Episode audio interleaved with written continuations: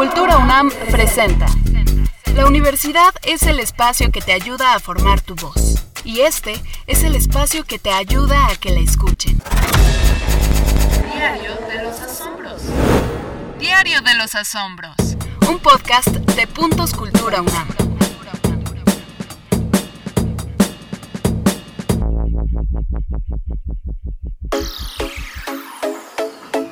Ana ya lleva mucho tiempo viviendo a través de una pantalla. Se mueve poco y se siente rígida. Descubre que con el canal del taller coreográfico puede sentirse mucho mejor. Hashtag volveremos a estar juntos. Empezó la pandemia y yo pensé que iban a ser unas inocentes vacaciones, un respiro de la escuela, que de verdad tanta falta me hacía. Este, me iba a poner, poner mis mascarillas, ver películas hasta la madrugada y despertarme al mediodía. Pero de verdad, qué equivocada estaba. Ya casi van nueve meses del encierro y mi casa se ha vuelto la escuela, el trabajo, todo. De verdad no puedo estar más cansada. Bueno, tampoco puedo ser tan exagerada. Estoy casi harta de la vida en la pantalla. Porque tampoco todo es muy malo. Pero es que sí, de verdad, ya me empieza a doler la espalda y las piernas y no lo aguanto. Me siento oxidada, me siento atrapada. Es horrible. Y de verdad, yo no puedo dejar de pensar que si así me siento a mis 20 años, no sé cómo me voy a sentir a la edad de mi mamá.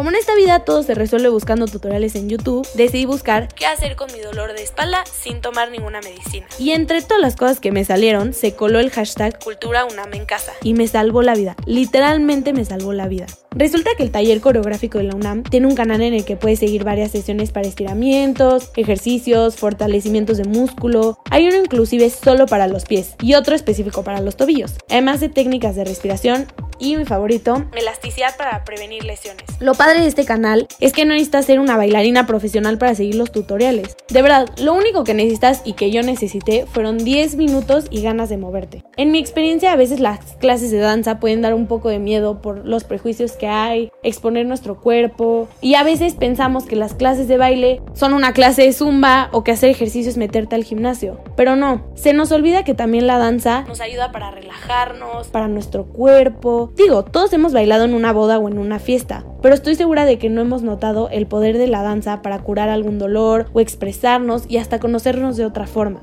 Cuando entré al canal, el primer video que vi, supongo que se hizo al inicio de la pandemia, se llama Turing, que es una técnica inspirada en la pintura geométrica del antiguo Egipto. Confieso que me animé más a verlo porque Alfredo, el bailarín que hizo la cápsula, es guapísimo. Pero al minuto 2 yo ya estaba con mis ángulos, haciendo mi caja y moviendo mis muñecas.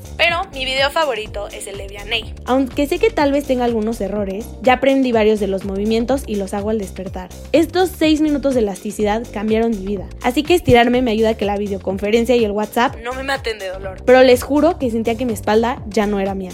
Y si estás como yo a veces con insomnio, de verdad recomiendo muchísimo ver el video de 8 ejercicios antes de dormir con Héctor. 5 minutos de eso te cambian el día y la noche por completo. De verdad, inténtelo. Ahora entiendo por qué las personas que hacen danza parecen flotar en el escenario y hasta cuando se bajan del metrobús. El movimiento no solo nos da un cuerpo lindo, sino que nos libera de muchas cosas, prejuicios, contracturas y más. Y sé que esto parece propósitos de año nuevo, pero en cuanto se pueda volver a las actividades, yo voy a entrar a clases de ballet y de yoga y asistiré a las funciones gratuitas de los viernes del taller coreográfico de teatros Carlos Lazo en la Facultad de Arquitectura en CEU.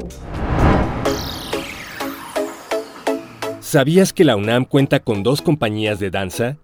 El taller coreográfico de la UNAM se fundó en 1970. Se especializa en ballet neoclásico y coreografías en teatros. La Compañía Juvenil de Danza Contemporánea de la UNAM, DAJU, nació en 2018 y además de explorar la danza actual, también realiza intervenciones en espacios no diseñados para la danza.